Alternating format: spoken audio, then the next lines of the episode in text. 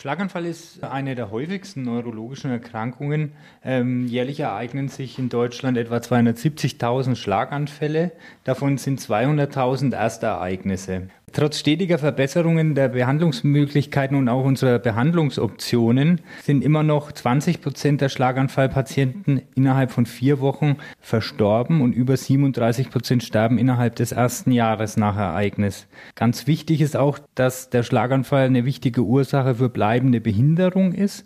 Und etwa die Hälfte der Schlaganfallpatienten leidet ein Jahr danach immer noch unter den Folgen. Wichtig ist, dass man einen Schlaganfall erkennt, auch bei sich selbst. Typische Zeichen eines Schlaganfalls sind plötzlich auftretende neurologische Ausfälle, die treten oft einseitig auf, wie halbseitige Lähmungen, halbseitige Sensibilitätsstörungen, auch halbseitige Koordinationsstörungen, aber auch Sehstörungen, zum Beispiel Doppelbilder, aber auch Gesichtsfeldausfälle, Kopfschmerzen, Schwindel, eine Gangunsicherheit oder eine Sturzneigung.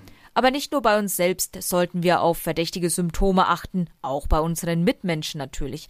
Nämlich dann, wenn sich ihr Zustand ganz plötzlich verändert. Irgendwelche neuen Auffälligkeiten, Schwäche, Gefühlsstörungen, Veränderungen der Sprache, typischerweise auch wie undeutliches Sprechen, verwaschenes Sprechen, aber auch teilweise Sprechen von unsinnigen Sätzen oder auch Sprachverständnisstörungen und dann heißt es schnell sein. Jede Minute zählt. Richtig ist, das Ganze sofort als Notfall zu erkennen und auch direkt die 112, den Rettungsdienst anzurufen. Nicht erst äh, zuwarten, ob sich die Symptome wieder zurückbilden und auch nicht erst den Hausarzt aufsuchen. Im Fall eines akuten Schlaganfalls zählt wirklich jede Minute. Wir reden vom Schlagwort Zeit ist Gehirn oder auf Neudeutsch Time is Brain. Man müsse sich nur mal vorstellen, sagt Dr. Kühnlein, dass bei einem Schlaganfall innerhalb von einer Minute zwei Millionen Nervenzellen zugrunde gehen und zwölf Kilometer Nervenverbindungen absterben. Wichtig ist auch zu wissen, dass nach einem kleineren Schlaganfall oft ein größerer kommt. Die Durchblutungsstörung, also die Ursache, ist ja gleich. Die gilt herauszufinden. Zum Beispiel kann die Ursache so einer vorübergehenden Durchblutungsstörung einer TIA eine Engstelle der Halsschlagader, eine Karotisstenose sein, die ja weiter besteht und mitunter innerhalb weniger Tage bis Wochen ein zweites Ereignis auftreten, was dann möglicherweise im Schlaf passiert und dann wertvolle Zeit verstreicht und wir eben nicht mehr alle Behandlungsoptionen haben.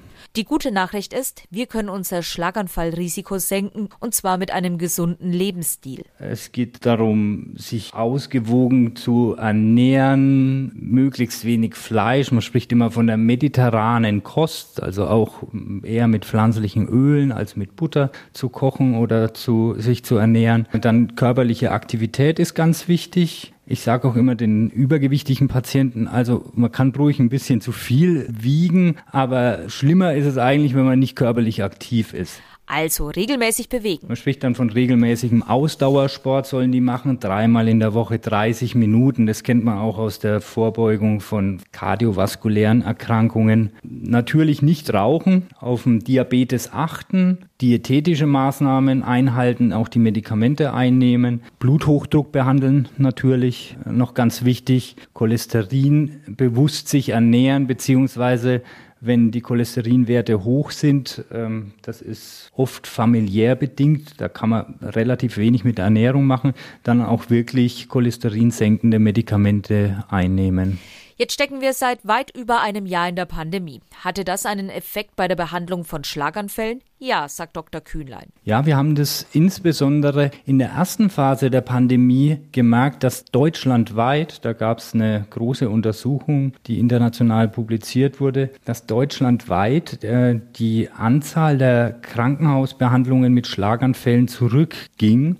Und wenn man die Fälle sich im Einzelnen dann genauer angeschaut hat, dann war es eben insbesondere so, dass die Anzahl der kleinen oder weniger beeinträchtigten Schlaganfälle, die sich im Krankenhaus vorstellten, geringer wurde, die schweren Schlaganfälle im Vergleich dazu eher weniger abgenommen haben. Daraus kann man folgern, dass die Patienten eher gewartet haben, bis sie ins Krankenhaus gegangen sind, aus Angst, sich anzustecken. Das ist aber wirklich gefährlich. Wer einen Schlaganfall hat, sollte nicht zögern und den Rettungsdienst rufen. Das Klinikum ist gut auf die Behandlung vorbereitet und in der Corona-Krise gilt ein strenges Besuchs- und Hygienekonzept. Behandelt wird ein Schlaganfall dann zum Beispiel mit einem Lyseverfahren. Lyseverfahren ist die Gabe von einer gerinnungsaktiven Substanz. Das wird einfach über eine, über einen venösen Zugang gegeben über eine Stunde und löst quasi alle Blutgerinnsel im Körper auf. Ansonsten geht es im Gehirn an die verschlossene Stelle hin und äh, kann das Gefäß wieder eröffnen und dann die Durchblutung wiederherstellen und Folgeschäden natürlich klein halten und äh, mindern, ja. Seit einigen Jahren Standard sind auch mechanische Verfahren.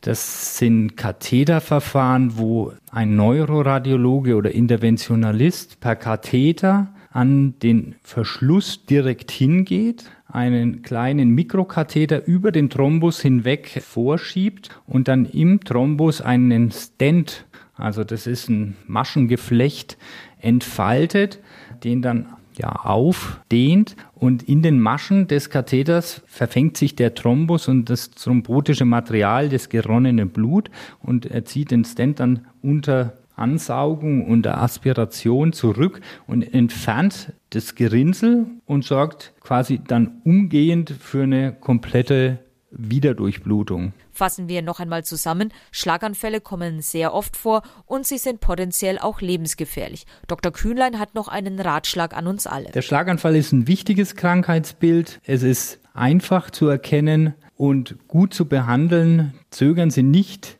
umgehend bei Symptomen den Rettungsdienst zu alarmieren und sich im Krankenhaus vorzustellen und behandeln zu lassen. Und bitte nehmen Sie auch leichte und vorübergehende Symptome nicht auf die leichte Schulter, lieber einmal zu oft als zu selten kommen. Die Folgen können weitreichend und lebenslang sein. Vielen Dank an Dr. Peter Kühnlein, Leiter der Stroke Unit am Klinikum Coburg. Am 10. Mai ist der bundesweite Tag gegen den Schlaganfall. Er soll uns alle für dieses Thema sensibilisieren. Anja Hampel für Radio 1.